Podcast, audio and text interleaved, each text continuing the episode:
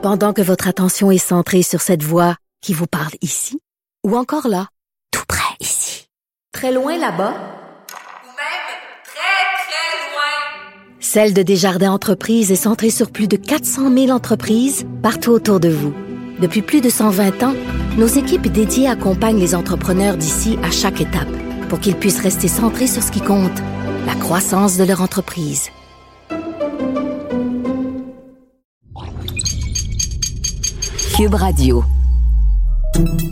Salut, c'est Charles Tran avec l'équipe dans 5 minutes. On s'intéresse aux sciences, à l'histoire et à l'actualité. Aujourd'hui, on parle des cheveux. Pourquoi certains cheveux frisent et d'autres pas? La génétique, oui, on s'en doute.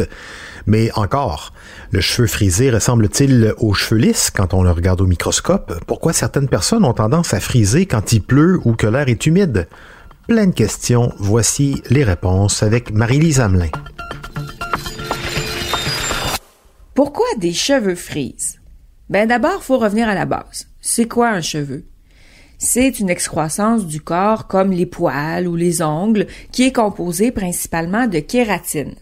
Alors, il se divise en deux parties, euh, une partie qui est euh, vivante, une partie qui est morte. La partie vivante, elle est invisible à nos yeux. C'est la racine ou le bulbe subcutané ou le follicule pileux, plus précisément. Ce qu'on voit, nous, là, c'est, et qu'on appelle le, cheveu, c'est la tige capillaire qui est biologiquement morte, comme tout poil. Et oui, nos cheveux sont de la matière morte et ils prennent naissance dans les follicules pileux. Ce sont des cavités sous-cutanées sous la peau de notre crâne. Et le follicule pileux produit le poil ou le cheveu en assemblant des cellules. Et ce procédé-là se nomme kératinisation. Mais alors, qu'est-ce qui fait en sorte qu'on a les cheveux droits, vagués, bouclés, frisés ou crépus? Ben, c'est la génétique qui détermine à 85% la forme de nos follicules pileux et la configuration des fibres de kératine, autrement dit la texture et l'allure de nos cheveux. Chez les gens qui ont les cheveux naturellement bouclés, les follicules pileux sont de forme ovale ou asymétrique, contrairement aux follicules pileux bien ronds des personnes ayant les cheveux droits.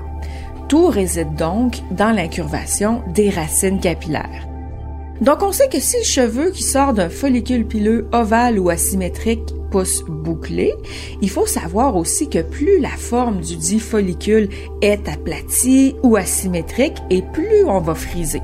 C'est parce que dans ce cas-là, il y a un déséquilibre qui s'installe et la kératine a tendance à s'accumuler du côté concave de la tige capillaire.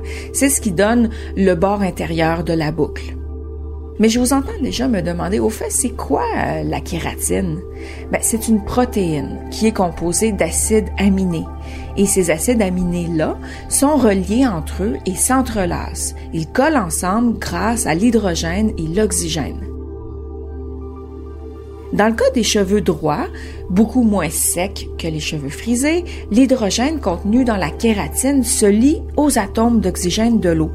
Les chaînes d'acides aminés euh, de la kératine sont alors étirées, contrairement aux cheveux frisés, et c'est ce qui donne un cheveu euh, plus robuste, plus solide, bien hydraté et droit. Parlant d'eau, vous vous êtes sûrement déjà demandé pourquoi euh, certains cheveux se mettent à frisoter davantage sous la pluie, parfois même des crinières qui sont à peine bouclées là, par temps sec. Eh bien, c'est parce que les cheveux réagissent à l'humidité. C'est une réaction chimique et c'est la faute à la kératine, encore elle, et à ces fameux acides aminés. Ceux-ci doivent leur cohésion euh, aux liaisons entre les atomes d'hydrogène, mais en présence d'eau, ben, ils vont préférer se lier avec les atomes d'oxygène. Et ça, euh, ça déséquilibre complètement la structure de la kératine. Ça vient donc renforcer la nature du cheveu tel que dicté par le follicule pileux. En clair, les cheveux ondulés ou naturellement bouclés vont se mettre à friser davantage sous la pluie, tandis que ceux naturellement raides vont s'aplatir encore plus. Un dernier point sur la fragilité alléguée des cheveux frisés. Mythe ou réalité? Réalité. Pour ce qui est des cheveux frisés et crépus, chaque boucle ou ondulation représente un point de casse potentiel. sans compter que ce type de cheveux pousse dans un cuir chevelu fabriquant peu de sébum, alors il est particulièrement sec. Ce type de cheveux est donc très fragile, en plus d'être fin, et peu profondément implanté dans l'épiderme. Résultat, il est souvent fourchu, il faut le couper régulièrement, et il a plus tendance à tomber. Le pire dans tout ça, c'est que entre les défrisages chimiques, les lissages au fer et le tissage en tresses souvent euh, très très serré, ben, les crinières frisées et crépues sont certainement celles qui subissent le plus d'outrages. Alors la chose à retenir, il est souhaitable de laisser vos cheveux être vos cheveux au naturel. On peut pas tout avoir dans la vie, contrairement à ce que la publicité véhicule. On a soit un cheveu fort, hydraté, raide, soit un cheveu sec, fragile, mais magnifiquement bouclé.